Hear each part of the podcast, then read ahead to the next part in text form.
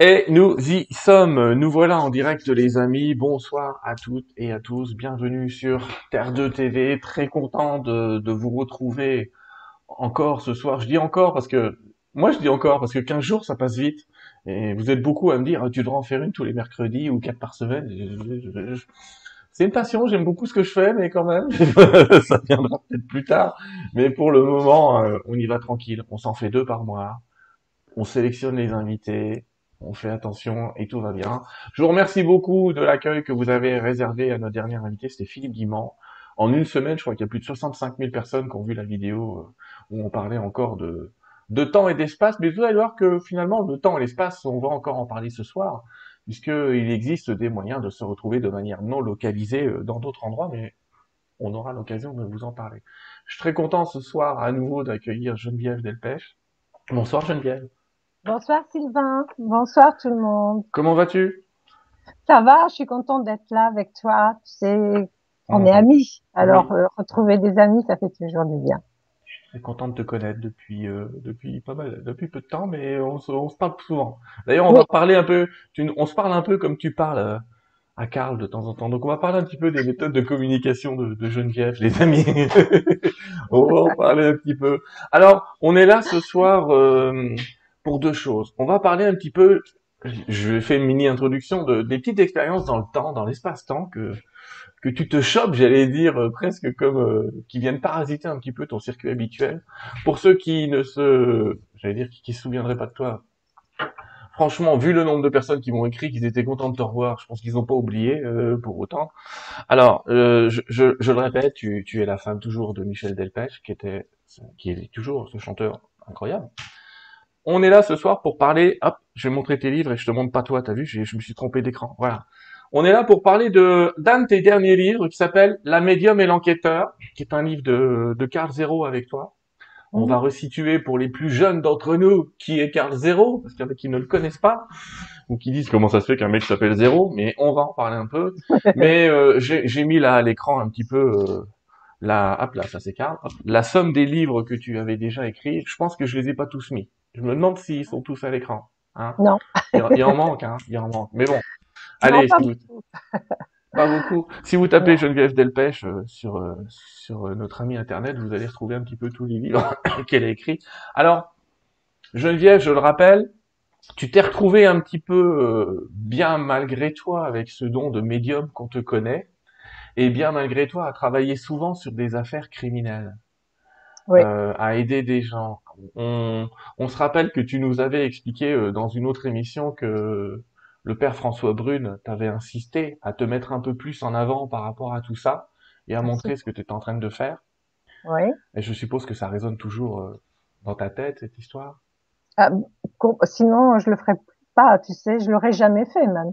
Euh, le père Brune m'a intimé l'ordre donc de de parler de ma médiumnité en me disant que ça allait aider beaucoup de gens dans le deuil. Et je, je l'ai, j'ai répété ça à Michel qui était sur son lit euh, en soins palliatifs et il m'a dit qu'il fallait que je le fasse. C'est pour eux que je fais tout ça parce que ça me pèse parfois, il faut le savoir. Mais bon, c'est ma vie maintenant. On va en reparler ce soir qu'effectivement euh, ça te pèse et que c'est euh, tout sauf euh, sauf agréable. Alors on va voir un petit peu que, comment ça se passe à travers évidemment les enquêtes de, de ce livre. Donc je le répète, ça s'appelle La médium et l'enquêteur. C'est toujours chez First Edition et c'est toujours dans la collection des témoins de l'extraordinaire de, de, Didier von Kovlar, avec qui tu communiques aussi de la même manière et très souvent. Euh, pour resituer un petit peu, on démarre un petit peu sur ce livre. Resituer, euh, resituer Carl Zero. je vous montre Carl Zero si vous l'avez jamais vu. Hop. Mais bon, franchement, euh, il faut. C'est les moins de 20 ans peut-être ne le connaissent pas, mais les plus de 20 ans, à mon avis, le connaissent. Carl Zero était un, un grand animateur, était il est toujours vivant, hein, grand animateur, grand journaliste, très, très grand journaliste, qui avait fait euh, la grande édition, je crois, euh, sur Canal. J'ai une grande admiration pour Carl. Je vais te dire pourquoi. Parce que c'est le seul journaliste que je connaisse qui a tenté sur Canal Plus de créer le journal des bonnes nouvelles. C'était, c'est quelqu'un qui avait décidé de faire une émission, je sais pas si tu t'en souviens à l'époque, où c'était le seul qui avait voulu faire une émission où il n'annonçait que des bonnes nouvelles dans son émission. ça n'a pas marché, figure-toi. On peut toujours rêver. Bah, ça n'a pas marché, mais quel dommage. Au moins, il a eu le courage, l'audace euh, et la ténacité de le faire. Et euh, vraiment, s'il nous écoute, je le salue pour ça. Je suis admiratif de ça. Alors évidemment, je suis admiratif de toute son œuvre en général, parce que j'aime beaucoup le personnage, qui est quand même flamboyant. Et on le voit d'ailleurs dans le livre, euh, dans les écrits, euh, à la manière dont il discute avec toi. on va dire qu'il prend pas de gants avec toi, Geneviève. Et je prends pas de gants quand je lui réponds. prends pas de gants avec lui. Alors, ce livre-là, euh, ce livre, La médium et l'enquêteur, est issu d'abord d'une rencontre entre toi et Karl et Karl, tu le rencontres un soir où tu l'invites à venir à la maison euh, manger avec Michel et toi. Et parmi la liste des invités, il y a le papa d'Estelle Mouzin. Exactement. Et de mémoire, euh, ça lui pose question. Pardon? De Karl, ça lui pose des questions. Il se demande un petit peu euh, qu'est-ce que. oui, c'est. J'ai rencontré Karl. Je le connaissais comme toi, tu le connais. Et puis dans un restaurant à Trouville, je l'ai. On s'est on s'est rencontrés. Et je, on l'a invité, Michel et moi, à dîner à la maison. Et effectivement, ce soir-là, il y avait le papa de la petite Estelle euh, Mouzin. Et il a posé beaucoup de questions à Eric et sur moi, sur ma collaboration. Et puis, euh, tu sais, de fil en aiguille, on, on en est venu à parler de ma médiumnité.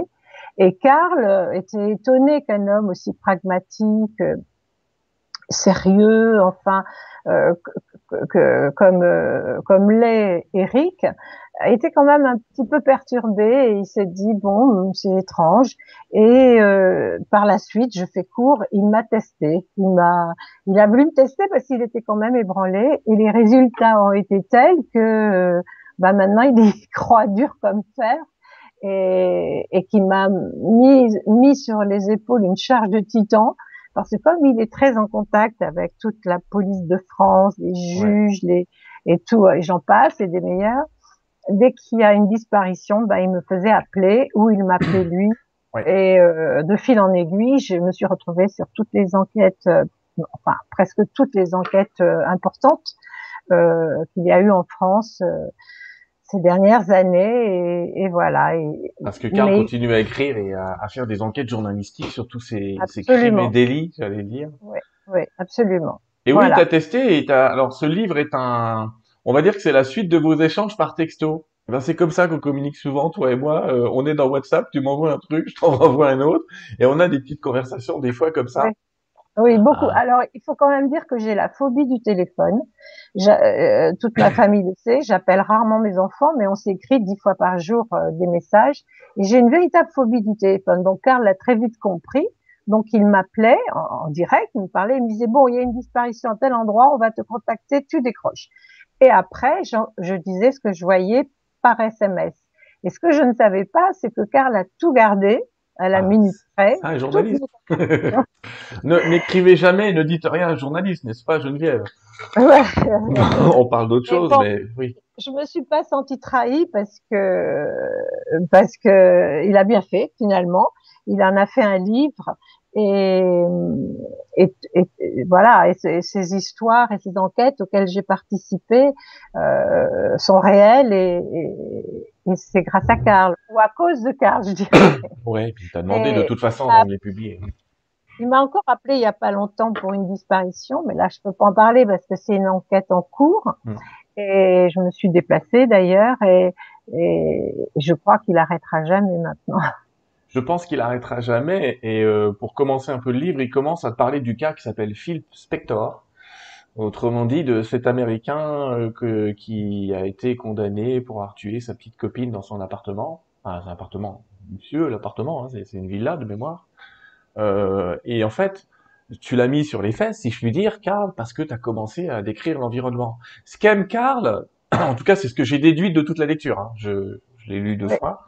Ça se lit bien, les amis. Ça se lit un peu comme une enquête policière. Alors, je vous invite à vous détacher du fait que ce soit des cas réels, parce qu'il y a des cas assez horribles. Mais, euh, enfin, faut prendre un petit peu de détachement. On va voir tout à l'heure que toi, tu peux pas te détacher. Ça fait même partie de ta technique de pas te détacher. Mais ah je suis, euh, je suis propulsé dans la scène, quoi. Ouais. Mais ah. il, se, il se, en fait, il, il, était parti à Los Angeles pour faire euh, un, un documentaire sur le procès de cet homme moi je connaissais absolument pas, mais quand il m'a envoyé une photo, pas de, de Phil Spector, là j'arrive jamais à me souvenir de son nom, mais d'une femme assise dans un fauteuil, le visage éclaté. sans un nom, sans un prénom, et il me dit, qu'est-ce que tu vois? Et là, j'ai vu, euh, voilà, d'après la photo. Donc, euh, ben, je lui ai décrit un manoir, le parking, l'intérieur du manoir dans les moindres détails. Enfin bon, je, et, j'ai, et, là, il était stupéfait parce que c'était impossible. Dans la seconde, quoi, j'ai répondu ça. Et je voyais un homme, je disais, mais qu'est-ce que c'est que, qu'est-ce que tu m'envoies? On dirait, euh, parfois on aurait dit Régine, puis après on aurait vu. C'est pour ça que j'ai montré à l'écran à quoi ressemblait Phil Spector. J'ai des petits morceaux du ah, livre. Voilà. Euh, il passait du roux au blond avec d'énormes perruques ou des. Enfin, je, je comprenais pas ce qui se passait. Je lui décrivais un personnage comme ça, psychédélique, fou, drogué. Euh, et puis je lui ai raconté l'histoire de ce qui s'est passé. Et là, il a été définitivement convaincu parce que il ne m'avait envoyé que la photo du visage de la femme éclaté quoi. C'était voilà pas très agréable. Voilà ce qu'il t'avait envoyé aussi. Non non non non non, c'est pas. C'est pas la première qui t'a envoyé. Il t'en a envoyé une bien bien bien moins sympa que ça au départ. Voilà, on a mis cette photo qui est propre, hmm. mais en fait la photo qu'il m'a envoyée, croyez-moi, c'était pas ça. oui, en tout cas, globalement, il t'envoie une photo, Karl, et il te dit voilà, il s'appelle comme ça. Qu'est-ce qui s'est passé? C'est souvent comme ça que démarrent euh, les discussions. Voilà, mais alors parfois il me donne même pas de prénom. En général, je les demande, mais bon, parfois il me donne même pas de prénom. Et puis euh, je décris ce que je vois et, ça s'avère très souvent vrai. Voilà. Alors, avec le cas Phil Spector, tu commences à décrire très rapidement. C'est ce que c'est ce que Karl marque dans le livre comme étant très étonnant, c'est que il se dit, euh, elle a pas eu le temps de, il aime bien le mot googliser, euh, elle a pas eu le temps de il aime bien non, googliser, mapiser. T'as pas eu le temps d'aller rechercher sur internet qui c'était, ce que c'est, ou etc. Dans dans tous les cas du bouquin, euh, c'est euh, tac tac quoi. C'est. Euh... Bah, de toute façon, j'ai pas de nom. J'ai, je sais pas qui c'est du tout. Je sais pas si c'est dans quel hémisphère. Je sais rien.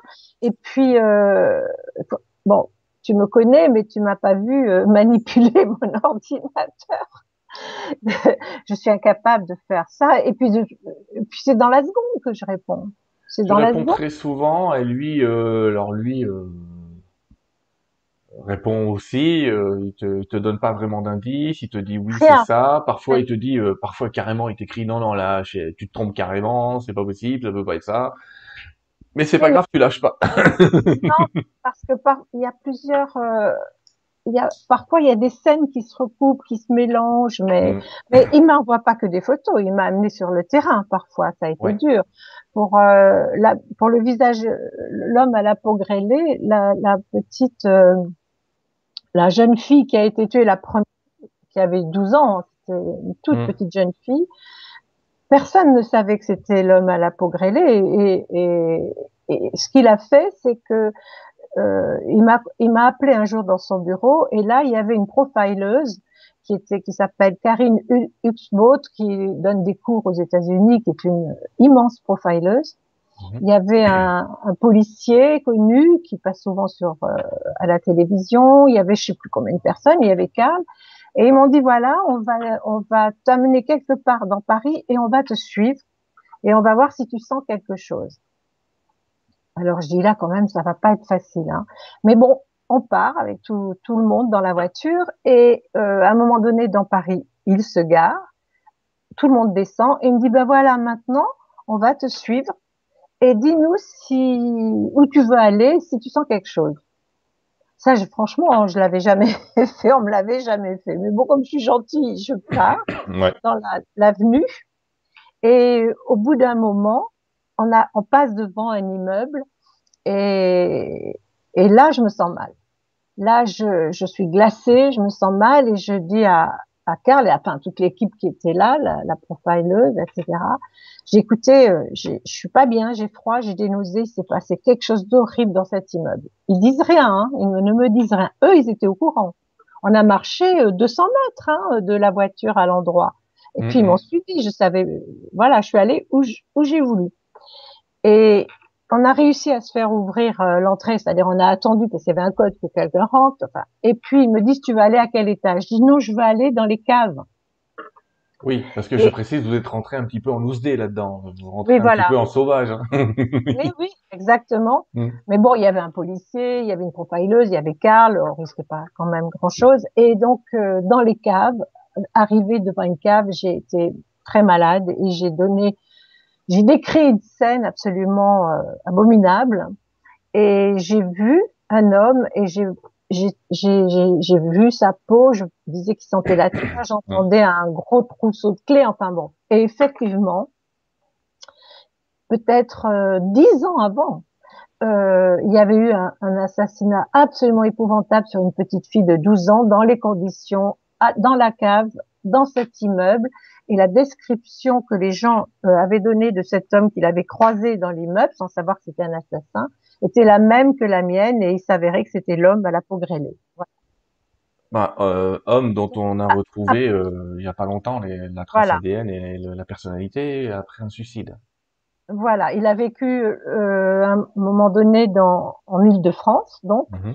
Euh, moi, je le situais du côté de Mantes-la-Jolie très longtemps, puis après, on n'en a plus jamais parlé. Je me suis plus occupée de lui. Euh, euh, personne. On avait son ADN, mais euh, le problème, c'est que quand on m'a amené sur le terrain pour euh, euh fournir et, et, la trace d'Estelle, je, je, la, je, ressentais la présence de l'homme à la peau grêlée euh, parce qu'ils ont œuvré entre guillemets, hein, euh, tous les deux sur des aux mêmes endroits. Donc je, je disais que l'homme à peau grêlée avait une Volvo, etc. Je voyais juste mais ça se mélangeait avec Fourniret, c'était très compliqué. C'était deux prédateurs terribles et je me souviens d'avoir été atteinte par ça. Mais enfin. Euh, ça, c'est quelque chose qui m'a un peu étonné parce qu'on voit dans tes visions, on a l'impression que ces gens-là se croisent. non, Voir qu'ils se connaissent. Non, alors je ne pense pas que l'homme à la peau grêlée et Fourniret mmh. se connaissaient, mais ils, euh, ils, euh, ils œuvraient euh, sur les mêmes, à un moment donné, pas toujours, sur le même territoire.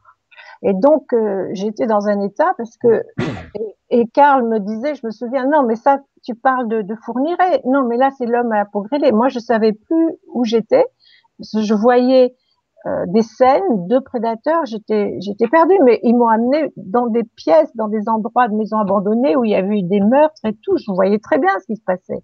Mais je mélangeais Fourniret et l'homme à la peau grêlée par moment.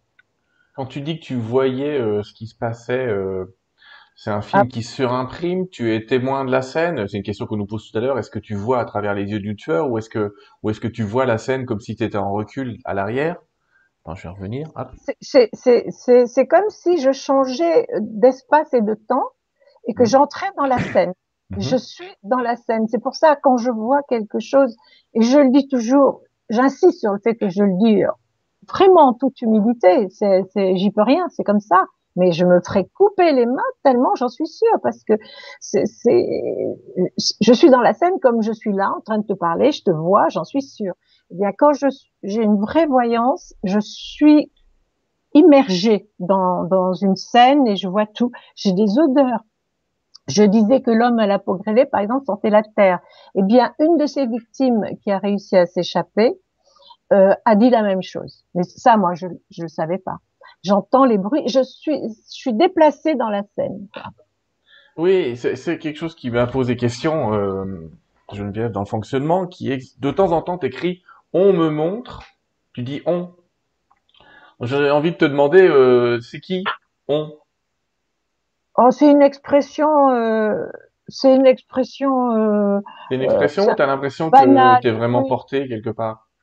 Bah non, mais je suis portée dans la scène, mais je, je me dis, il y a une force au-dessus de moi, ou c'est l'univers, ou c'est la notion de l'espace-temps, les vibrations. Je sais pas ce que c'est, mais pour le moment, c'est pas naturel. C'est comme, c'est comme s'il y avait un élément extérieur qui me montrait la scène et qui me mettait dans la scène.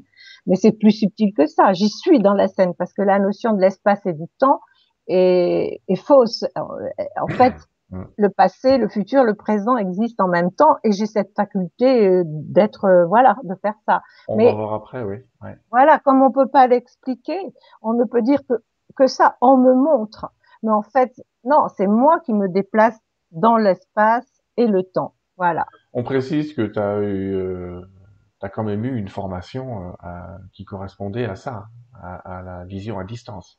Même si tu n'as pas été forcément jusqu'au bout du bout. Mais... Jusqu'au bout, non. C'était hmm. trop, c'était militaire, c'était très dur. Mais le remote viewing et ça, je reconnais qu'aujourd'hui, d'ailleurs, c'est étrange parce que j'en parlais avec des personnes aujourd'hui. Euh, je me rends compte que ça me sert beaucoup quand même. Ça me sert beaucoup dans euh, dans la recherche des disparus. Hmm mais c'est, c'est, je n'ai pas un, un, bon souvenir de l'apprentissage de remote viewing. J'ai trouvé ça violent. Oui, mais c'est parce que c'était, euh, enfin, avec des gens euh, qui, comment dire, c'est un entraînement militaire. Oui. Pour ceux qui ont fait avec Robert McMonaghan, enfin, j'ai oublié son nom complet, ça. mais Joseph. Joseph, pardon. Euh, c'est pas rigolo. Euh, c'est un entraînement militaire et il, il a entraîné des, des militaires euh, à faire ça et c'était de l'intensif et, et dans ces cours moi j'ai quelques personnes qui m'ont dit aussi que parfois il les a empêchés de dormir euh, pour voir s'ils étaient euh, plus voyants en pleine nuit au bout de deux jours sans sommeil. Enfin il y, a eu, il y a eu des privations de sommeil des privations de de de, de, de, perturbations extérieures. Enfin il essaye de placer les gens dans différentes conditions qui sont pas des conditions simples pour voir pour provoquer j'allais dire parfois des visions et, et des déplacements euh, voilà, faut s'abstenir si on est un petit peu fragile et qu'on se dit que c'est un camp de vacances. Hein. Euh, c'est tout sauf ça. Mais je je je j'ai pas tenu coup d'ailleurs jusqu'au bout. Euh, mais ça m'aide quand même. Le peu que j'en ai gardé, ça m'aide. Dans les cours théoriques, je pense aussi. Ce qui est intéressant, c'est de voir quand même que bon, Karl, qui a des contacts avec la police, euh, parfois sert de relais avec la police. C'est-à-dire, c'est lui qui leur dit, euh, je vous invite à aller jeter un œil par là, par là. Euh, parfois, il te sert de caution, mais il n'empêche que la police française entend de plus en plus ce genre de choses. Oui, oui et non, ça dépend de, de, de qui. Si là, par exemple, là, il y a un, un, un gendarme, enfin, qui m'a écrit et qui souhaite que je qui fait partie d'une association avec des juges, des avocats, des, des, enfin, plein de, de, de, de personnalités. Mmh. Et ils n'ont pas de médium et il m'a demandé de, d'entrer dans leur euh, association pour les aider dans les recherches de disparus.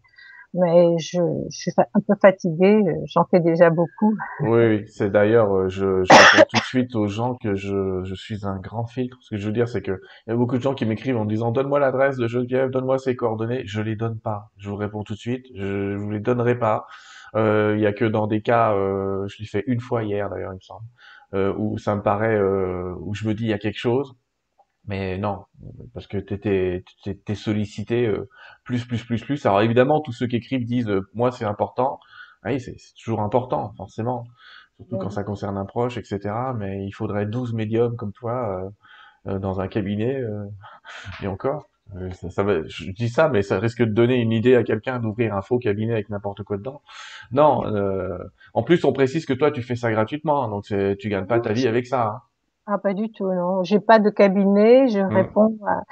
mais je peux pas répondre à tout le monde. Et d'ailleurs, ça me ça me pose des problèmes de conscience parce que je peux pas. J'ai trop de demandes.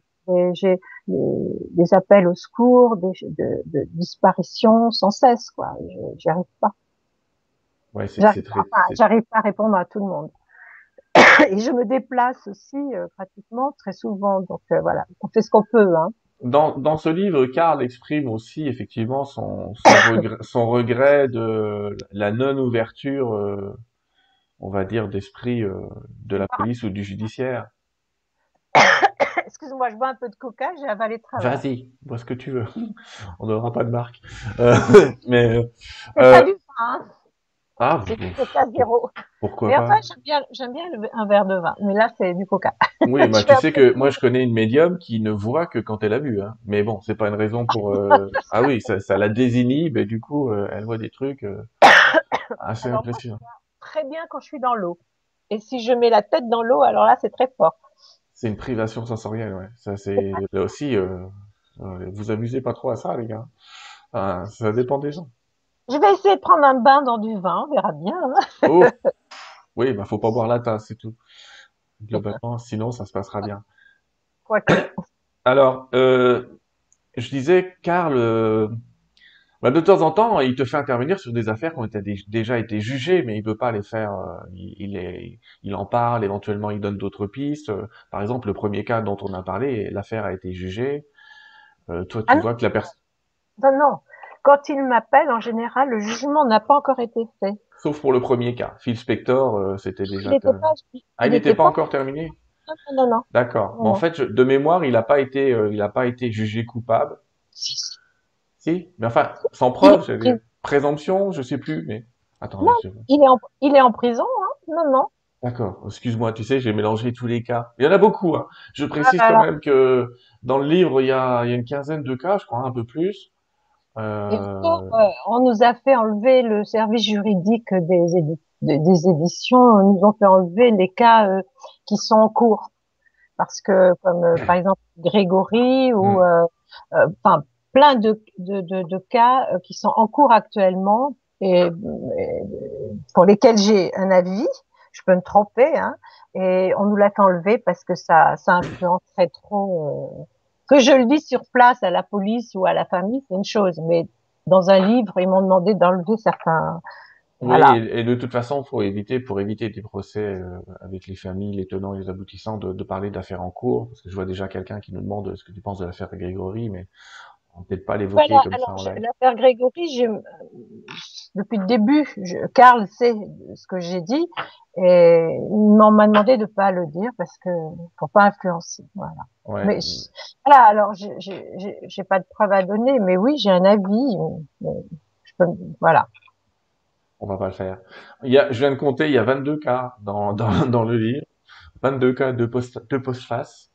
Euh, il y a des cas euh, assez ancien, puisqu'il te fait travailler aussi sur euh, l'affaire, par exemple, Sophie Toscan du Plantier, c'est, c'est pas d'hier. Hein. Ça, c'était terrible. Oui, enfin, quand il me l'a fait, euh, quand il m'a demandé de, de, de, décrire, alors il m'avait pas donné le nom, hein. il m'a envoyé, euh, le, je crois qu'il m'a envoyé une photo, une photo d'elle, oui, je sais plus exactement. Et c'était pas si vieux que ça l'assassinat. C'était mmh. quand même en c'était passé depuis quelque temps, mais pas aussi vieux qu'aujourd'hui. Là, j'ai là j'ai donné des détails incroyables et comme l'homme suspectait que l'Irlande ne veut pas extradier, euh, c'est lui que je vois.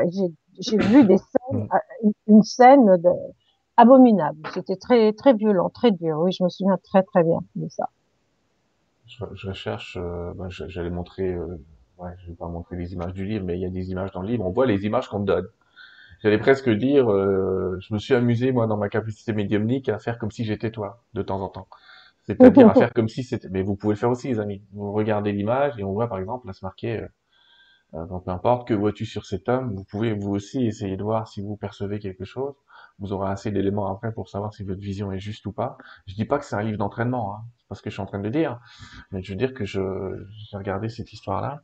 Oui, tu donnes moult détails. Alors ce qui est ce qui est drôle, c'est que tu es dans le phonétique, toi. De, de temps en temps, tu reçois des trucs, tu dis oui, mais alors ça ressemble à euh, à tel mot, à il y a une forêt, puis a, ça s'appelle un tel, et on voit que Karl, il cherche dans lui, il cherche dans Google Maps, hein, il va rechercher dans Google Earth, et il a inventé des mots, des Google Earthisés. J'ai beaucoup aimé. Je, trouve des mots, mais parfois c'est approximatif, euh, c'est trop proche. Parfois, euh, j'entends, tu sais, pas tu sais ce que c'est. Voilà, euh, chemin de la forêt. je, peux lui dire chemin de la euh, de la de la marée. Enfin, je, hmm. me trompe. Mais il trouve, il trouve, il trouve. Oui, oui, il trouve, mais on, on sent que c'est comme si tu recevais un petit peu de, de phonétique et que c'était pas évident des fois à décrypter. Euh, le lieu, souvent, quand tu le vois, euh, tout de suite, tu dis ah c'est là, oui c'est là, oui c'est bien là. Il y a cette certitude effectivement qui t'envahit quand à la photo du lieu, même vue d'en haut, euh, où là tu te dis oui c'est c'est ce que j'ai vu. mais donc c'est plus facile pour toi, j'allais dire visuellement que phonétiquement. Oui, oui. Si on proposait quatre clients là. les, les noms, si j'entends ça se mélange en fait. Il y a l'image que je vois et les mots que j'entends. Euh, oui, peut-être que les images c'est plus fort. Je sais pas trop, tu sais, Sylvain. Je suis prise dans le truc et après, quand il faut expliquer tout ça avec nos mots, euh, en tout cas, dans le livre, c'est l'impression que ça donne. Quoi.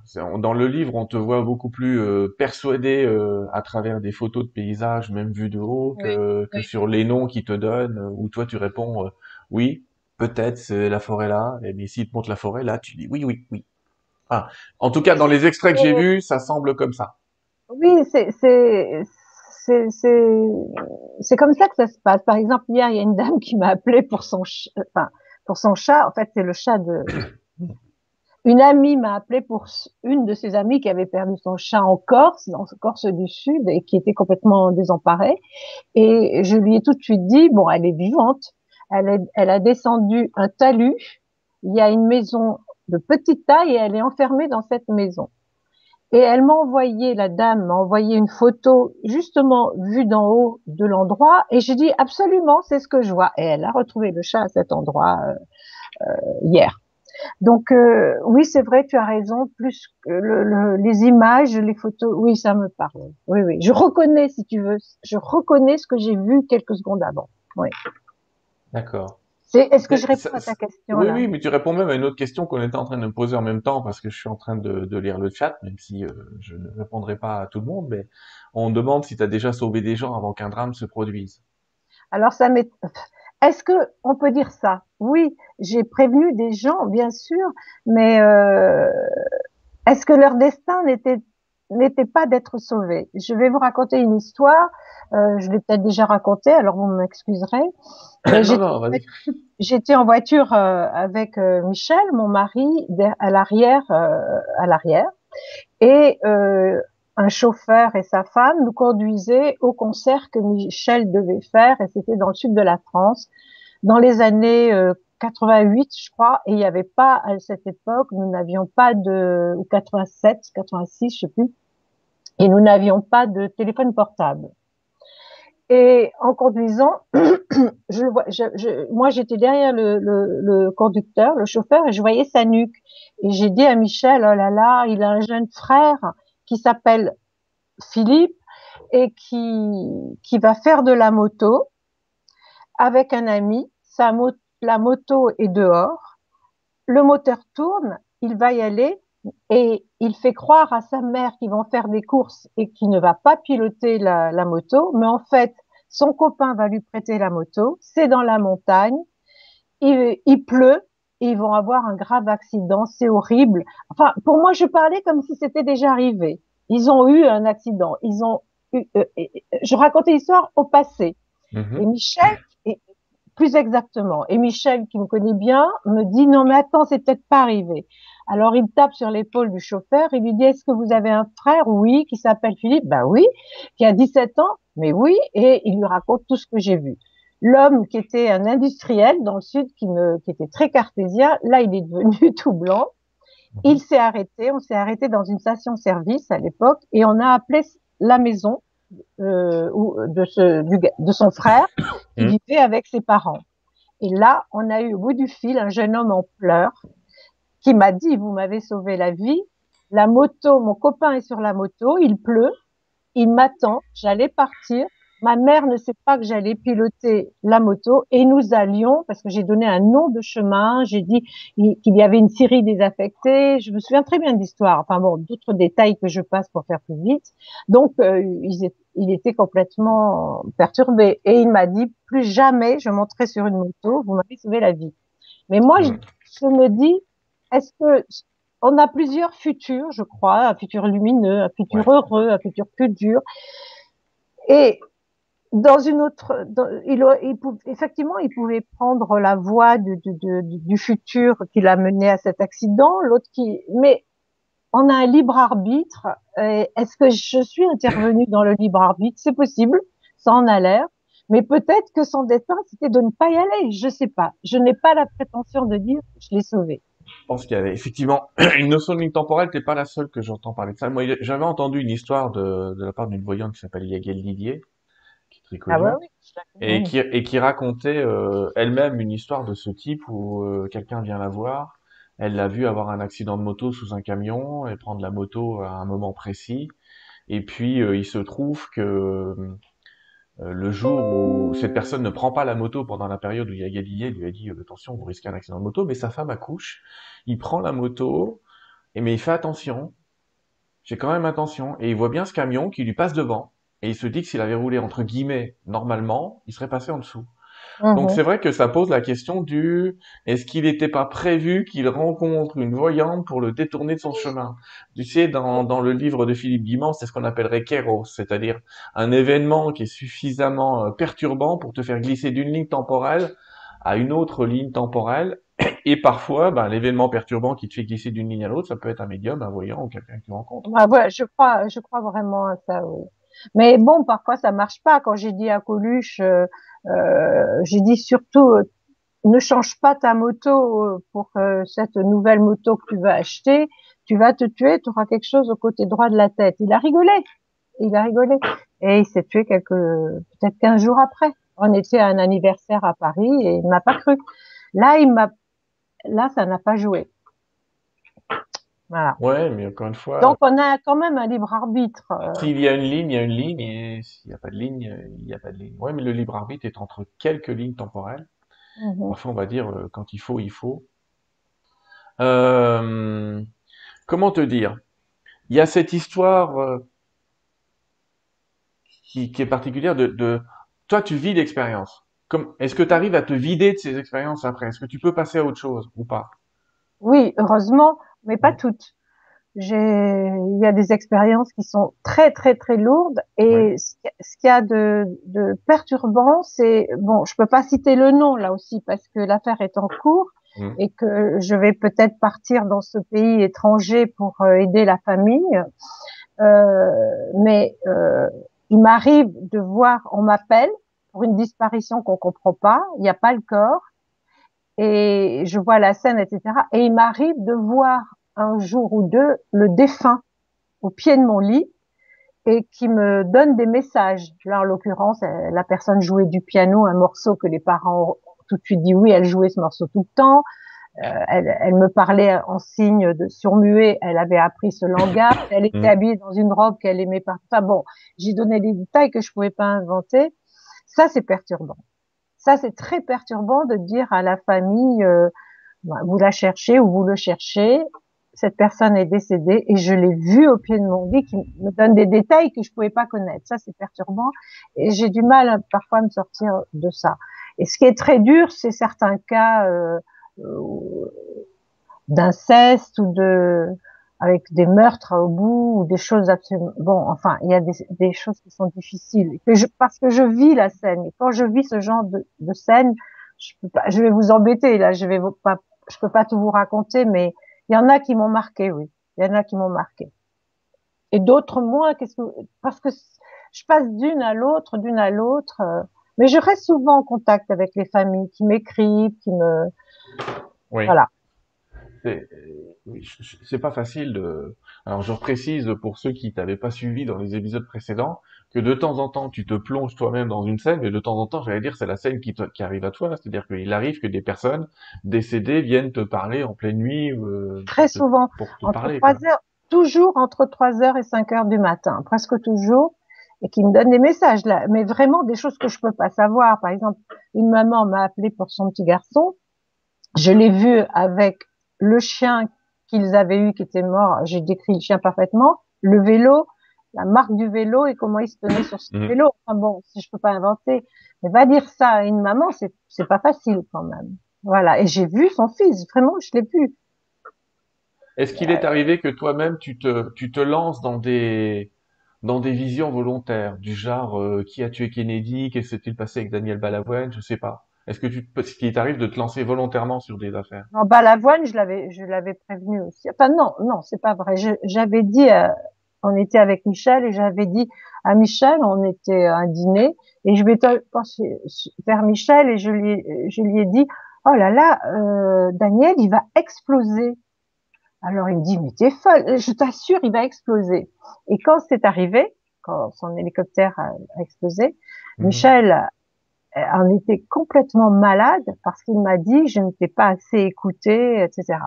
Euh, là, là, là, j'ai rien demandé, mais allez, euh, les visions me viennent à moi, ça. Mais aller chercher qui a tué euh, euh, Kennedy ou, ou, Marilyn Monroe, non, jamais, j'ai pas, j'ai pas pensé à ça. Je sais pas, je, je demande parce dit des fois, euh, en tout cas, il y a des il y a des gens qui posent la question aussi parfois et de se dire tiens, et si j'allais plonger là-dedans bah, peut-être que je, je, le ferai sur les trucs historiques comme ça, va savoir. Ah. Mais là, euh, j'ai, en fait, j'ai pas le temps, Sylvain. Je suis tellement sollicité. Bah, c'est ça le truc. Et en plus, tu, tu, on précise que tu rédiges souvent des, des livres ou que tu participes à des bouquins de droite et de gauche. Euh, ça prend un temps fou, on s'en rend pas compte. Euh, mais effectivement, je suis sûr qu'un jour, quelqu'un va te placer sur la piste des meurtres historiques. Hein. Euh, c'est le médium que je suis qui te le dit, mais tu vas y avoir droit. Ah, par contre, par contre, par contre, là, je pars faire un documentaire à Rennes-le-Château mmh. sur les mystères de l'abbé Saunière. Alors, je connais, en fait, je connaissais pas cette, si, enfin, j'avais entendu parler de, le nom me disait quelque chose, un prêtre qui avait trouvé un trésor, je sais pas trop, qui était devenu riche. L'abbé Saunière. Ah, et là, il y a une équipe qui m'amène, euh, alors là, ça va être sympa, ça va, je vais prendre l'air, là, ça c'est plutôt sympa. Alors là, c'est un truc historique. Voilà, là, je vais le faire, mais Si tu retrouves le trésor, Parce qu'ils l'ont jamais retrouvé. Hein. Il, y a, il, y a, quand même beaucoup de gens qui ont creusé. Hein. Il y a quand même ah, beaucoup de gens qui ont creusé. Hein. Mm. je vais creuser. On, on, on, répète vite fait cette affaire. Effectivement, la Bessonnière se retrouve euh, à Rennes-le-Château euh, et d'un seul coup, cette euh, cet endroit qui est plutôt pauvre, d'un seul coup, on voit un abbé qui se retrouve euh, assez riche, et, on suppose qu'il aurait peut-être retrouvé une partie très très riche, qu'il aurait peut-être retrouvé une partie du trésor des Templiers, disent certains, une manne d'or, disent d'autres. En fait, le fond de l'histoire n'a jamais été découvert. Ne m'en dis pas trop parce que je sais rien et j'ai rien ah, voulu lire. Je t'ai rien dit. Mais de toute façon, ne t'inquiète pas, finalement, on ne sait rien. mais, on, sait juste que ce, ce brave curé s'est retrouvé quand même très très riche et un peu plus que par la quête euh, de, son village. Oui, mais, là, c'est intéressant. je sais, hein. Ce, que tu as dit, je le savais. mais, mais, j'en sais pas beaucoup plus. Et, je, on m'a demandé de ne pas chercher à, savoir davantage, qu'autrement c'est foutu. Voilà. C'était donc euh, le médium et l'enquêteur, donc ce livre aux éditions Fer. Je vous invite vraiment à, à trouver. Je remercie encore d'ailleurs l'attaché de presse des éditions qui me l'a envoyé euh, comme ça en PDF, c'est maintenant au Québec pour les recevoir. Je les reçois, hein, avec un peu de retard, mais je les reçois. Euh, mais là, bon, ça se lit bien, les amis, ça se lit tranquillement. Je dis ça pour que, hop, on fait, on ferme une première partie et on va entamer une deuxième partie avec toi, un peu exclusive et vraiment, je te remercie. Tout simplement parce que la médium que tu es vit des trucs de fou régulièrement. Euh, merci de me les écrire. Je suis toujours euh, absorbé, puis on discute un peu d'un truc ou d'un autre. Mais tu t'es retrouvé dans le passé, Geneviève. Enfin, tu t'es retrouvé à la fois dans des périodes où tu figes le temps et dans le passé. Est-ce que tu peux nous raconter les nouvelles expériences, dire les nouvelles expériences de Geneviève, involontaires, je le reprécise aussi. Ça ne m'était jamais arrivé. Ça, c'est vraiment quelque chose qui m'a euh, scotché. Alors, j'ai vécu trois expériences en à peu près euh, une dizaine de jours. Euh, la première, euh, j'habite euh, pas loin de Paris, dans une, ville pas loin de Paris, et je sortais, euh, j'étais allée dîner toute seule, j'étais avec mon petit chien, il faisait beau, c'était il y a un mois et demi à peu près, et euh, il y a un château dans cette ville, et face au château il y a une église, et pour rentrer chez moi, j'étais à pied, je, je passe entre l'église et, le château, et c'était l'été, il faisait très chaud ce jour-là, hein, il y a un mois et demi, deux mois, et tout d'un coup, il faisait jour encore, il devait être 20, 20 heures, 21 heures, il faisait jour, euh, je me suis retrouvée en pleine nuit, en pleine nuit, en plein hiver, je, je, enfin, je, je constatais que c'était l'hiver parce que moi j'avais pas froid, mais j'ai et à une époque qui avait rien à voir avec, les, avec celle où je suis actuellement en 2021. Les, les, les, les habitations sur ma gauche étaient complètement différentes. Les éclairages, c'était des, des lampadaires euh, anciens. Il y avait un tramway avec trois petits wagons sur ma droite.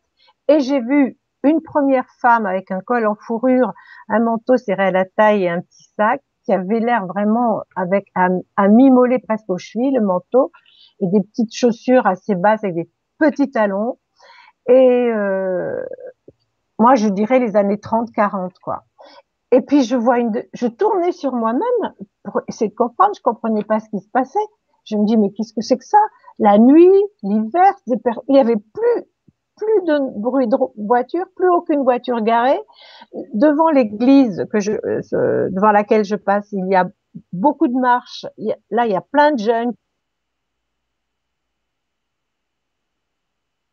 Ah. Il y a une petite voix là parce que ça bouge plus. Oui, ça fait une petite coupure. J'ai le dernier mot qu'on a entendu, c'est il y a plein de jeunes.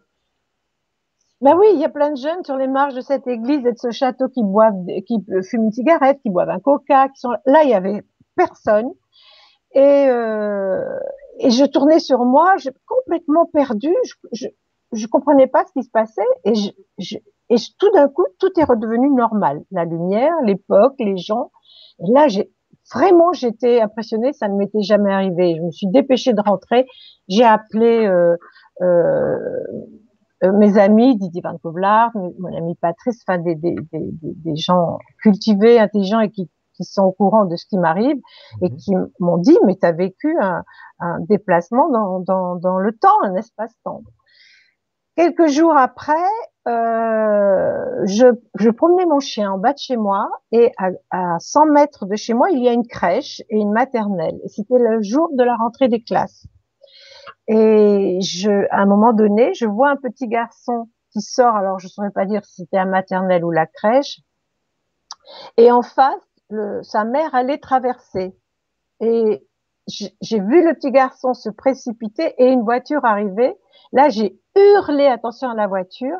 Et là, ce qui s'est passé, c'est encore autre chose. C'est que tout est devenu, tout est passé au ralenti. La voiture avançait comme, mais je sais pas, un millimètre euh, toutes, mm. les cinq secondes. Je sais pas si tu vois ce que je veux dire. Et tout d'un coup, tout d'un coup, tout a été ralenti.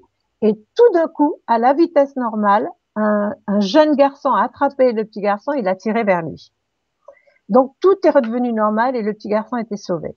J'ai pas compris ce qui se passait.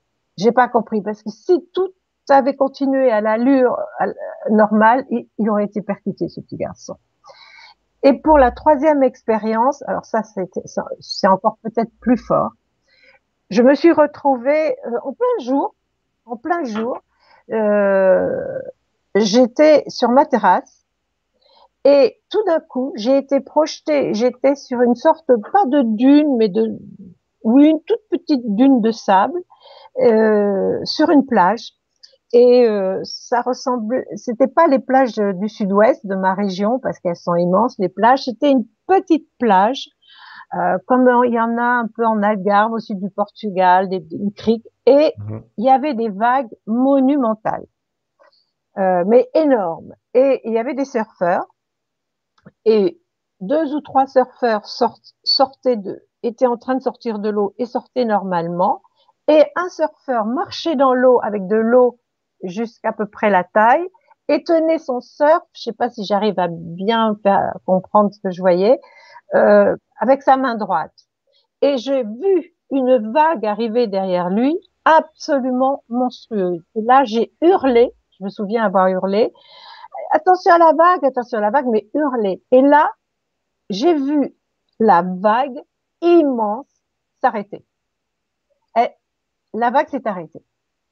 Et pendant que la vague s'arrêtait, qui, moi, enfin, elle me paraissait immense, plusieurs mètres de haut, j'ai vu, mm. alors, mais à la vitesse normale, eux, les garçons, la vague était arrêtée, mais j'ai vu les, les, les deux, deux surfeurs courir vers le surfeur et le tirer sur le sable et je les, je les revois encore s'affaler sur le sable et là la vague s'est cassée. Je sais pas si tu arrives à voir. Euh, oui, oui, je, je, je, ah, je, vois la scène. C'est encore plus fou ça. Ça, euh, alors ça, je sais pas si ça a existé. Le petit garçon, ça a existé parce que il était là. C'était euh, le mon passage euh, là en rentrant chez moi le soir après le restaurant je l'ai vécu. Là, cette scène, je sais pas où elle se situait, je sais pas si j'avais, j'étais pas droguée, j'avais pas bu, j'étais sur ma terrasse et j'ai assisté à cette scène comme si j'étais sur la plage. Voilà. Alors non seulement il y a une histoire de, de bilocation parce que finalement tu es à deux endroits en même temps. Enfin, non même pas. Ta conscience n'est qu'en en un endroit, c'est-à-dire tu te souviens pas être à la fois dans le lieu où t'étais et dans l'autre lieu. Toi, c'est comme si tu étais projeté dans l'autre lieu. Oui. Mais ça m'est arrivé qu'on me voit dans des endroits. Où t'étais pas. Euh, ouais, ça m'est arrivé ça. Ma sœur euh, particulièrement. Enfin bon, ça c'est autre chose. oui, non, mais ça c'est des c'est des cas de, de, de bilocation. Donc on retrouve ça chez les saints. ah non, non, mais ça, je, je Non, mais ce que je veux dire, c'est que les, les, cas les plus connus sont souvent des cas de sainteté, mais il n'y a pas que des, il y a pas que des saints. Hein. Même le, maître Philippe de Lyon, euh, on l'a vu à d'autres endroits où il n'était pas. Je pense à lui, mais il y, en a d'autres. Ah, mais euh, Michel, ça le rendait fou, ça, quand il me voyait, euh, il courait vers moi, au, dans l'endroit où il savait que j'étais, il dit, je viens de te voir passer là, j'en ai marre, c'est quoi ça Il venait, ça, il comprenait pas. Oui, donc, mais attends, je, je mets-toi à sa place. c'est un peu compliqué, tu te dis, soit elle court très très vite, soit elle se fout de ma gueule. Mais euh, euh globalement, c'est ni l'un ni l'autre.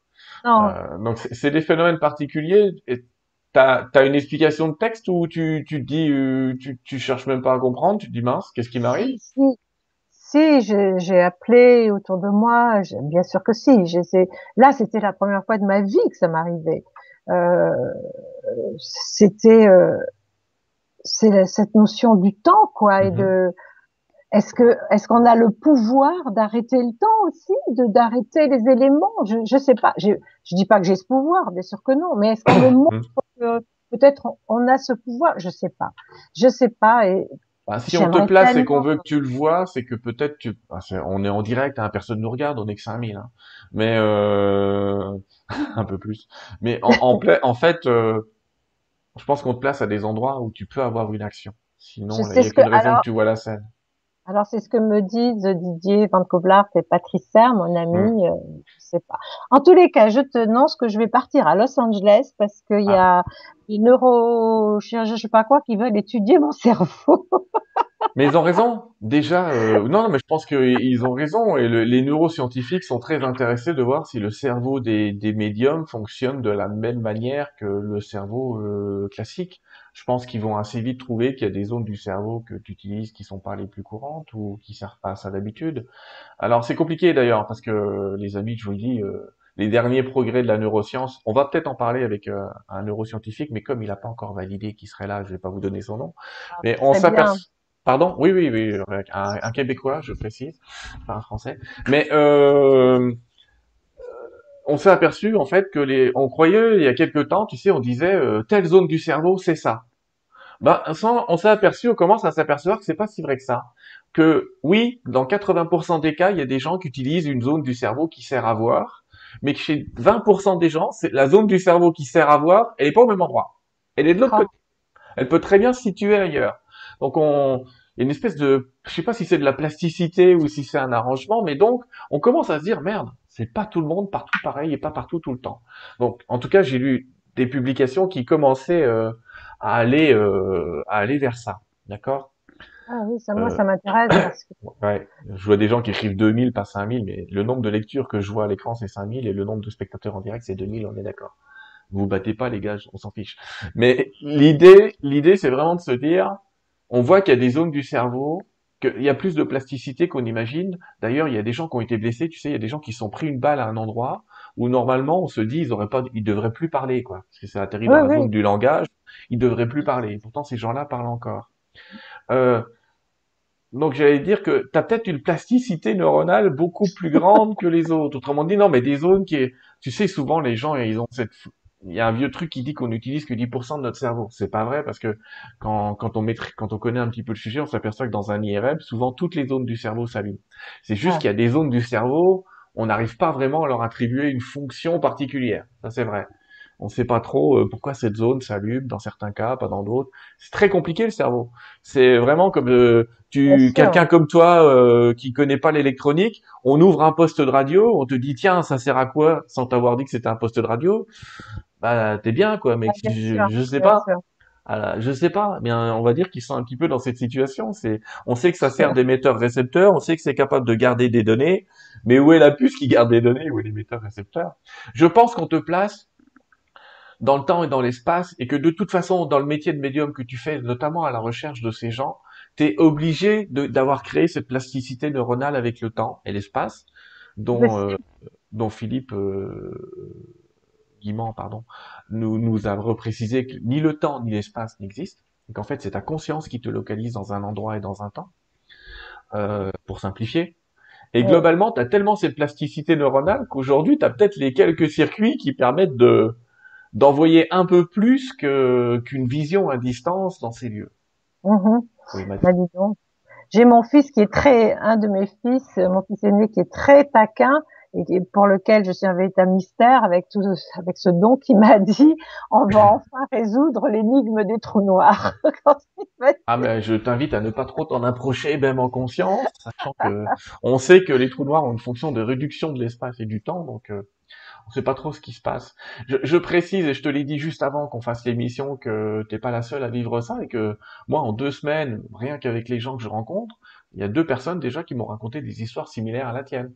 Donc se retrouver dans le passé, avoir des scènes euh, du passé, être complètement affolé parce que j'ai une de mes entre guillemets clientes qui est restée calée euh, un certain temps, pour parler un temps certain, dans cette époque-là où certains la voyaient, d'autres ne la voyaient pas. Euh, ah oui, c'est ça.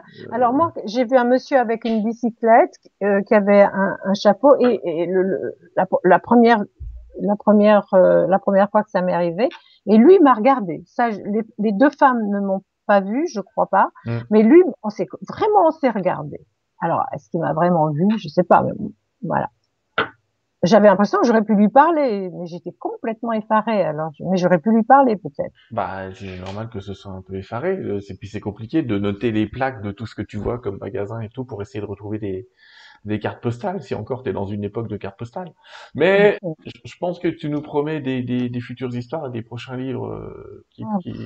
mais mais t'es ta propre expérience, donc je comprends qu'on te mette dans un bocal, excuse-moi l'expression, mais je comprends qu'à un moment il y a des gens qui ont envie un petit peu de surveiller euh, ton mode de fonctionnement parce que il est rare, il est rare et il est simple, c'est-à-dire qu'il est pas t'es pas t'es pas corrompu par l'argent, tu, tu forces pas, c'est-à-dire si tu sais pas, tu réponds je sais pas vois pas. C'est la moindre des choses, c'est quand même la moindre des choses. Ça paraît la moindre des choses, mais je peux dire que je connais un paquet de gens qui se forcent à voir et qui se forcent à entendre et c'est pas bien. Euh, on peut pas, on peut pas se forcer à voir et entendre. Ah non, si on est vrai, on peut pas, on est d'accord. c'est justement là qu'on reconnaît les vrais. Euh, Est-ce que ça te dit qu'on prenne un petit peu de questions-réponses? On a dit qu'on ferait pas forcément une émission super longue.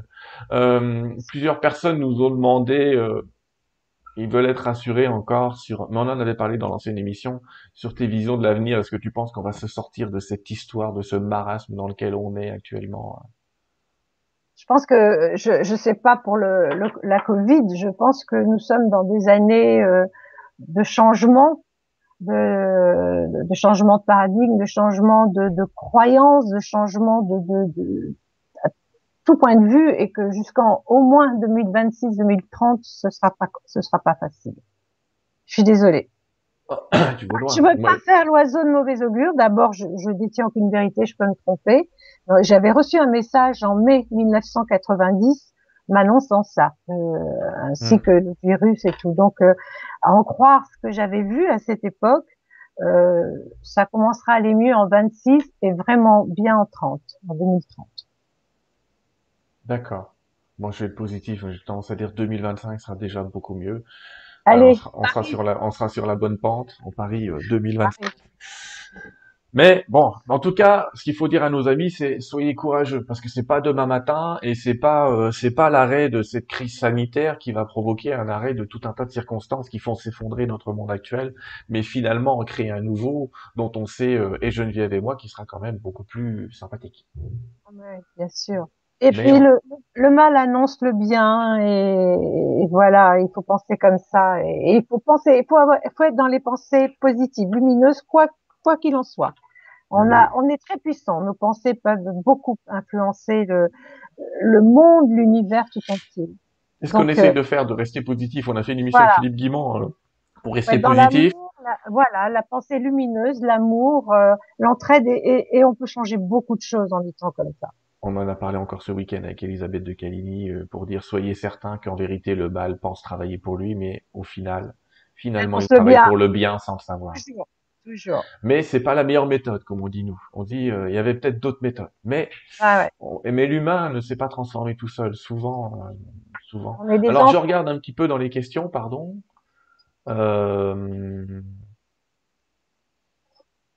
Est-ce que tu as déjà vu des ovnis? Non, j'ai pas vu des ovnis. j'ai, j'étais, euh, je sais pas si c'est un ovni, je peux pas dire que j'ai vu un mm. ovni, mais euh, j'étais dans le sud de la France, euh, j'ai vu des lumières un soir dans, qui faisaient un immense triangle, mais j'ai pas vu les contours, donc je peux pas dire que j'ai vu un ovni. Mais bon, je sais pas, on a, j'ai jamais su ce que c'était. D'accord. Mais ma fille en a vu. Ah si, si, une fois avec Michel, qu'est-ce que je raconte? Euh, En bas des Champs-Élysées, euh, toutes les voitures se sont arrêtées pour regarder ce qui se passait. Effectivement, un objet lumineux avec plein, plein de lumière qui tournait euh, est passé au-dessus de, de, de la Concorde, place de la Concorde. Et le plus fou, c'est que le fils de Michel, qui était à Londres, qui est toujours à Londres, ce jour-là nous a appelé et nous a dit qu'à peu près une heure avant ou une demi-heure avant, il dit, vous croirez jamais ce que j'ai vu au-dessus de Londres, et il avait vu la même chose que nous. Alors, bon, dire que j'ai vu un ovni, je me méfie, mais c'était très bizarre, ça volait très très très très lentement, mm. et ça avait l'air très grand et, et, plein de lumière qui tournait. Voilà. Ah oui, oui, j'avais oublié, ça fait longtemps. Ça pose des questions, oui, oui, oui. Ça pose des questions. Euh, Quelqu'un nous demande euh, si tout est écrit, euh, et comment est-ce qu'on peut changer les choses? J'ai tendance à répondre, ah, un peu calé. Je vais calé, mais elle va peut-être revenir, ne vous inquiétez pas. En attendant, je vais répondre. ah, te revoilà. Oui, je sais pas ce qui s'est passé, j'ai touché à rien. Ah il y a un, ovni qui est passé. Voilà, c'est un petit gag de réseau. Mais j'étais en train de répondre à une question. On nous dit euh, si, si tout est écrit, comment est-ce qu'on peut changer les choses? La vision des hommes est importante, c'est-à-dire notre pensée collective est importante. On, là, vous avez remarqué qu'il y a des gens, je vais dire des gens, hein, vous ne cite pas de nom, qui essayent de diriger la pensée collective vers euh, le transhumanisme, on dit Philippe Guimont, c'est on est eh foutu, on va être, on va dans une société où on est tous tracés. Mais l'idée, c'est que si on garde notre vision de, ils peuvent toujours essayer, ça ne marchera pas. Eh bien, au final, ça ne marchera pas. Mais il faut conserver cette vision, même si les apparences semblent dire le contraire. Conserver sa vision, c'est le meilleur moyen d'attirer ce futur et de le forcer à venir tirer le présent vers lui-même. C'est-à-dire, on garde une vision, on garde une vision quoi qu'il arrive. Je sais pas si tu es d'accord avec ça. Mais c'est tout à fait, c'est c'est tout à fait vrai et, et, et Philippe Guillemont l'explique bien, bien mieux que moi, bien sûr, et pour cause. Et oui, le futur est déjà existe déjà, mais on peut le changer. C'est ça tout le paradoxe. Et, je pense même qu'on a plusieurs possibilités de, de futur. On a l'impression que tout est écrit, oui, d'une certaine manière c'est vrai, mais on a quand même notre libre arbitre, on peut changer les choses. Hmm. Sinon la vie n'aurait aucun intérêt. Je suis en train de lire, les amis, j'en profite pour faire un peu de pub à Philippe. Euh, je suis en train de lire le livre La physique de la conscience qui a été refait là avec des illustrations. Effectivement, dans ce livre, Philippe nous explique que le futur a une influence sur nous, mais que nous influençons le futur. C'est un, c'est un petit peu comme si vous êtes à Paris, en fait, dans le présent. Dans le futur, vous êtes à Paris. Dans le présent, vous vous dirigez vers Paris. Mais si dans le présent, vous voulez vous diriger à Orléans, eh bien le futur est en train de se modifier pour que ce soit Orléans. Enfin, c'est compliqué parce que c'est des boucles d'interaction. Mais en tout cas, le principal, c'est garder votre vision. Et j'insiste sur quoi qu'il arrive. C'est-à-dire ne vous fiez pas à l'apparence qui vous dit oh bah regardez c'est foutu, oh bah regardez c'est de pire en pire. C'est pas grave. le pire en pire, c'est le monde qui s'écroule. Mais si un monde s'écroule, c'est qu'un autre est déjà en train de naître. Et c'est peut-être, et c'est ce que dit Philippe, la preuve que ce nouveau monde est en train de naître, c'est probablement que le monde actuel s'écroule. Finalement, l'écroulement actuel n'est que la preuve que ce nouveau monde est déjà en train de naître. Et dedans, il y a des gens qui se débattent. C'est tout. Mm. Eh oui.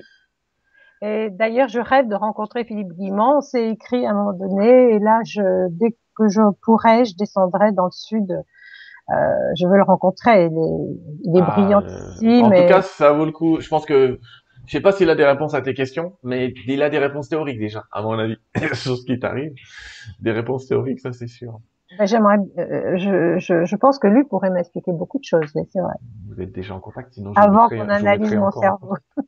bah, il va pas, oui. Mais tu vois, d'ailleurs, Philippe explique que c'est la conscience qui crée le cerveau et pas le cerveau qui crée la conscience. Donc, euh, est-ce qu'il est qu'il faut vraiment chercher dans l'émetteur récepteur ou plus loin? Ça, ça, pose d'autres questions. C'est compliqué. Euh, enfin, si vous lisez le bouquin de Philippe, vous allez vous apercevoir que le fait d'expliquer que c'est la conscience qui crée le cerveau, ça remet tellement de choses en cause dans la physique, dans la médecine, que c'est pas facile hein, euh, de changer de physique et de changer de médecine. et puis c'est merveilleux, c'est tellement incroyable tout ça, c'est magnifique. Il y a de la poésie dans tout ça. Oui, mais plus qu'on le croit, plus qu'on croit, parce qu'il y a plein de gens qui sont en train de, s'éveiller à un tas de choses. Euh, je regarde un petit peu ce qu'on nous écrit.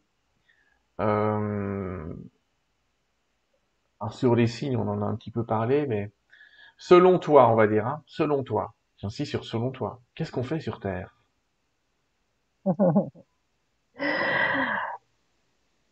Je pense que il n'y a ni début ni fin, que la vie euh, sous toutes ses formes euh, existe partout et tout le temps, et que c'est une étape. Nous sommes euh, sur Terre, comme on pourrait être ailleurs, c'est une étape, et que ce que nous devons faire sur Terre, en priorité, c'est euh, nous souvenir euh, de qui nous sommes. Et nous sommes des des particules, nous sommes des particules de cette conscience, de cette connaissance, de cet amour universel que on appelle Dieu quand on mais, mais pas d'une manière anthropomorphique, ce Dieu, cette connaissance. Nous sommes issus de lui et notre travail sur Terre, c'est de nous souvenir que nous sommes issus de cette connaissance, de cette vibration d'amour et que nous devons apprendre et nous souvenir jusqu'à euh, être un être euh, accompli, un être lumineux. Alors attention, derrière tout ça, pas de notion de religion ni de culpabilité si on n'y arrive pas, si on est pas du tout. On est comme des enfants sur un chemin et on doit aller jusqu'à l'âge adulte, puis à la vieillesse avec une nouvelle sagesse, puis on revient, on revient. Mais on peut revenir sur notre planète aussi. On peut, on a tellement de choses à apprendre. On apprend, mmh. on apprend jusqu'à ce qu'on fusionne avec cette, euh, cet amour universel, cette connaissance universelle d'où nous venons et à laquelle nous devons retourner. Mais ça prend beaucoup de temps, ça prend l'éternité. ça prend beaucoup de temps, ouais, c'est ce que je dis aux gens, vous inquiétez pas, c'est pas à la sortie de celle-là qu'on va réussir, parce qu'il y a d'autres dimensions dans lesquelles il faut vivre, pas que celle de la Terre. Euh, il y en a d'autres derrière. Euh, on parle par rapport au temps de la théorie de Garnier-Mallet qui s'appelle le double que je connais bien euh, et qui je connais Garnier-Mallet, c'est un, je connais, oui, oui. Un mec exceptionnel aussi qu'on va essayer d'avoir ici. S'il veut bien venir nous expliquer son histoire du double, vous verrez que c'est pas, il y a, parce qu'il y a quelqu'un qui écrit euh, Philippe Guimand a spolié Jean-Pierre Garnier-Mallet, c'est pas vrai du tout. C'est des théories parallèles qui ne s'opposent pas, même si les deux sont pas forcément d'accord entre eux et qui peuvent trouver leur place dans, ils peuvent chacune trouver leur place. Hein. Euh, il y en a d'autres des théories. Il faut savoir qu'en 1400 déjà, c'était théorisé l'histoire du futur qu'avait. Dans ce cas-là, on va dire que le Garnier Mallet a spoilé euh, euh, ce monsieur de 1400 qui était, je sais plus comment il s'appelait, mais qui, qui, a déjà commencé à conceptualiser le futur comme étant en fait l'écriture de Dieu à l'époque. C'était très théorisé comme ça. Donc bref, tout ça pour dire, ces théories, vous savez, c'est intéressant qu'il y ait plusieurs théories.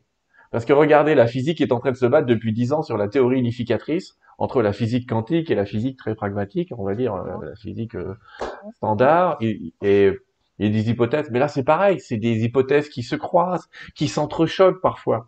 Bien sûr. Et puis on, on, on s'inspire de certaines théories, on ne les spolie pas forcément et, et on avance. Euh, ça aide. Non, c'est c'est un travail de scientifique qui les uns aident les autres. On peut pas penser comme ça. Alors en parlant de scientifique, quand même, euh, tu as croisé quand même Tesla et et t'as quand même croisé euh, t'as quand même croisé Albert Einstein, mais euh, tout à l'heure on posait la question de se dire mais elle a encore des contacts avec eux ou pas? Non, non, en ce moment non. Mais tu les as croisés et tu t'es mis à écrire euh, pour le coup des équations que tu comprenais pas trop quoi. Ah oui, en écriture automatique, oui, oui, mais que j'ai transférées et qui ont été euh, après validées. validées, oui, oui, oui, bien sûr. Mais euh, et même la découverte des ondes antigravitationnelles, on me l'a annoncé euh, avant qu'elles aient été euh, annoncées euh, aux terriens que, nous sommes. Et, et oui, c'est vrai. Mais en ce moment, non. J'ai pas de contact comme ça. Intéressant parce qu'on va on va pas trop faire de physique parce qu'on en a fait beaucoup, mais les ondes antigravitationnelles sont justement une preuve que le temps est pas aussi aussi immuable qu'on peut l'imaginer. Euh, je regarde s'il y a une question. Il y a des questions, je pense que tu répondras plutôt sur Nurea TV qu'avec moi. On commence à me demander des prédictions pour 2022, mais je crois que tu as prévu une émission avec Nora là-dessus. Donc euh, je, te laisserai faire avec elle si tu veux. Moi je me suis dit que j'allais me calmer avec les prédictions parce que je vois un peu le futur, mais situer le camp des fois c'est un peu difficile. euh, c'est pas évident. Et c'est toujours forcément la question qu'on pose quand on fait des prédictions. Le temps, c'est très difficile. C'est très difficile. Je vois toujours les mêmes événements, mais je les vois pas, pas peut-être pas aussi près qu'on les avait vus à l'époque. Alors, euh, je réponds à une question qu'on m'a pas posée comme ça. Qu'est-ce que j'ai comme autre question? Alors, il y a des questions auxquelles je refuse de répondre, vous aurez remarqué, donc c'est pas la peine d'insister à poser la même question, je n'y répondrai pas. Pour pas avoir affaire à ni des censures de YouTube, ni, ni des choses de ce genre-là. J'ai déjà eu droit, j'ai déjà eu un petit avertissement, donc je vais pas trop m'en mettre deux trois, donc on parlera pas trop trop de la crise actuelle, voilà, pour parler gentiment. Euh, tu es en ce moment, on me l'a proposé plusieurs fois, sur des affaires en cours, donc effectivement on n'en parlera pas. Mais oui, les plus grosses affaires en cours que vous m'avez citées, les amis dans le chat, oui, Geneviève est dessus, mais elle n'en parlera pas. Et on l'a dit au début. On l'a dit tout à fait au début. Euh, Est-ce que tu penses que... Attends, ça bouge vite là. Est-ce que euh, est-ce que tu as eu des visions du, du futur pour l'humanité? Autrement dit, est-ce que tu penses que l'humain va s'ouvrir aux mêmes capacités que toi? Est-ce ah, que tu as une idée ou pas?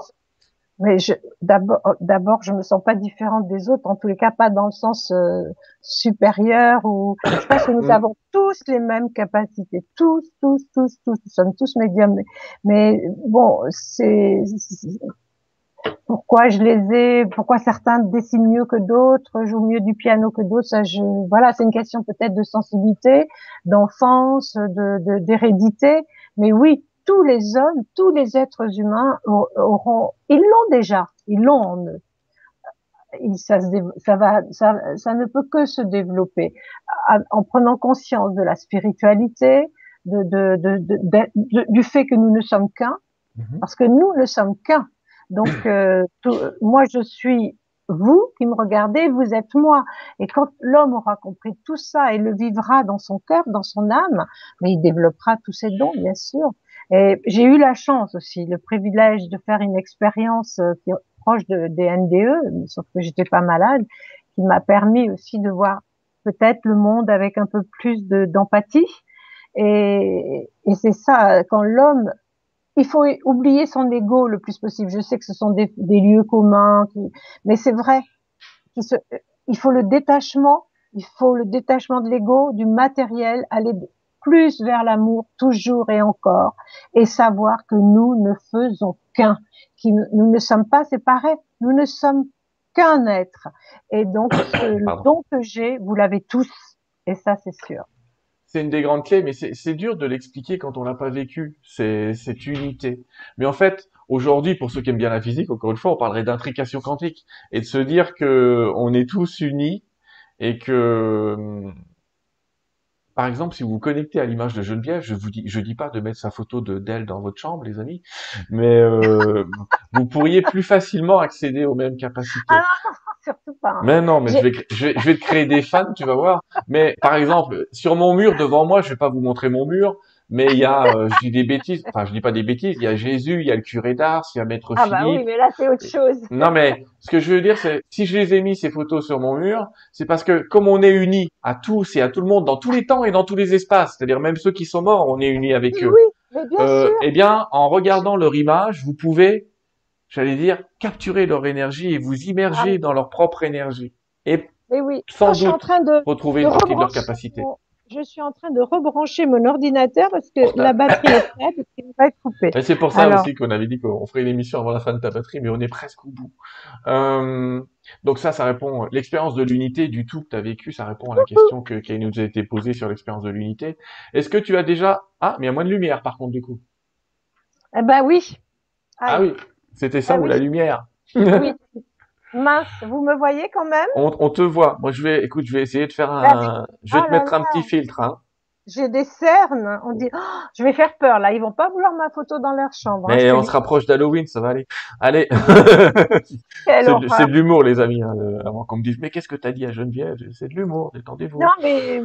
Euh, non, mais c'est vrai que c'est horrible. On dirait ah, que. Je te mets de la lumière, je te mets un peu de contraste. Regarde, j'ai rajouté un peu de lumière et de contraste.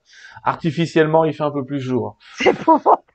Voilà, mais non, c'est pas, épouvantable. c'est pas épouvantable. ça, ça c'est parce que ma, ma batterie de téléphone, d'ordinateur on allait être coupé, quoi. Donc j'ai pas eu le choix, j'ai tout. Ça aurait été dommage qu'on soit coupé. Une des questions qu'on nous a posées, c'est est-ce que tu as rencontré des entités euh, spirituelles, des êtres de lumière ou des grands guides? Oui. Euh, je, si vous saviez ça, oui. C'est très difficile de raconter ça. Mais j'assume. Il faut, il faut. Il arrive un moment donné. Mm. Alors je vais vous raconter une histoire, euh, mais ça m'est arrivé plusieurs fois. Ça m'est arrivé souvent de les voir, très souvent. Déjà, je peux vous affirmer que les anges existent. Alors je parle pas des anges avec les grandes aides, etc., mais les êtres de lumière existent, qui nous guident, qu'il faut leur parler, qu'il faut leur demander de l'aide. Ils ne demandent que ça. Un jour, j'allais à un dîner euh, chez un ami avec Michel et euh, on se sur le parking de cet ami, on sort de la voiture et là, je vois un être de lumière très grand, magnifique, qui pose sa main sur mon épaule gauche et qui me dit à l'oreille gauche, il va t'arriver quelque chose de grave, n'aie pas peur, tu ne mourras pas. Je dis ça à Michel, j'ai tu l'as vu, tu l'as vu. Alors lui, non, non, j'ai rien vu, etc. Et je lui dis ce qu'on m'avait dit. Euh, il était inquiet, moi aussi qu'est-ce qu'on fait? Enfin bon, on rentre quand même dans la maison de cet ami et euh, il y avait une trentaine de personnes, c'est il fêtait je sais plus quoi. Et puis au bout d'une heure, après avoir pris un apéritif comme tout chaque fois, on passe à table et on, on oublie un peu ce que j'avais vu et, et ressenti sur la, le parking. Et là, ils servent des, des plateaux d'huîtres absolument géants avec le pain de, de seigle, je sais plus quoi, pour manger. Et là, j'ai fait une fausse route. Euh, à tel point que bon, ils ont appelé le SAMU. Vraiment, ma dernière image était mon, mon petit garçon, et je sais que je me disais, euh, non, non, je, je peux pas mourir maintenant, il a besoin de moi. Et j'entendais Michel, hurler et je sentais que quelqu'un essayait de m'enfoncer quelque chose dans la gorge pour que je respire. J'ai su après que c'était une dame qui voulait me faire un trou avec un stylo, je sais pas, ou un couteau, je sais plus quoi. Non, mais c'est une histoire vraie. Il y avait 30 témoins. Et puis un monsieur s'est levé et m'a enfoncé là par derrière les, point et m'a cassé une côte d'ailleurs. Et puis j'ai repris la respiration tout doucement. Et là, Michel, au bout de, après, quand tout est revenu enfin normal, on est parti d'ailleurs, on n'a pas au repas. On s'est souvenu de, de ce qu'on m'avait dit et je me suis souvenu de cet être lumineux qui est venu, qui a posé sa main sur mon épaule et qui m'a dit n'aie pas peur, il va t'arriver quelque chose de grave, mais tu ne mourras pas. Et des êtres de lumière, oui, j'en ai vu, j'en ai vu plusieurs fois ils existent et parlez-leur, demandez-leur de, vous aider. Ce sont peut-être des, parents à vous qui sont morts il y a longtemps et qui ont évolué, qui il, il faut oublier tous ces poncifs, il faut pas contacter l'au-delà, il faut pas demander. Si demandez de l'aide, parlez-leur et demandez-leur de vous aider. Si vous saviez ce que j'ai vu, ils existent et ils ne sont qu'amour. Parlez-leur, les amis, comme de vous à moi. On me demande comment leur parler, comme de vous à moi. Hein, vous n'avez pas non plus de révérence particulière. Il faut être respectueux, mais sans plus. Euh, parlez-leur comme de vous à moi. Mais j'insiste aussi à dire aidez-vous, le ciel vous aidera. C'est-à-dire n'attendez pas d'eux qu'ils fassent tout le job. C'est ah quand même euh, à nous de le faire. Ah bah bien sûr. C'est une c'est un échange, c'est une participation. C'est c'est euh, c'est un travail avec eux. Faut travailler avec eux. C'est c'est c'est que de l'amour. Faites-le, vos vies changeront. Oui, savoir qu'on est accompagné, euh, j'allais dire de la vie et de nos morts aussi qui nous accompagnent souvent. Geneviève, tu sais quoi? Il y a plein de questions, bien sûr, mais je me dis, euh, il y a de bonnes compagnies qui se séparent, même si toi et moi, on va pas se séparer. Mais euh... en contact. ouais. Euh, je voulais vraiment te remercier de cette émission. Je vais repréciser, euh, remontrer quand même qu'on a parlé au tout début de ce livre qui s'appelle La médium et l'enquêteur. Euh, avec Carl Zero aux éditions First. Il y en a plusieurs aux éditions First avec toi. J'invite, je vous invite vraiment à voir ça. Je te remercie de venir comme ça régulièrement nous raconter euh, un peu tes aventures parce que on est parti un petit peu de, de, de ces enquêtes. Tu, tu nous as montré qu'il était possible, et tu en es la preuve, de, de un peu de voyager comme ça dans, dans l'espace-temps. Elisabeth de Caligny a vécu des histoires de ce même genre pour des gens, j'allais dire, un peu connus qui vous ont déjà parlé, les amis. On est, vous inquiétez pas, on prévoit une émission avec Elisabeth, mais on y va tranquille. Hein. Mais on va, on va vous faire ça, on va vous faire ça bientôt. Peut-être pour Noël ou un peu après, on verra bien. Toujours est-il des expériences de l'espace-temps. Elle avait même fait une émission pour raconter ces, ces, voyageurs de l'espace-temps. Je crois qu'elle s'appelle cette émission.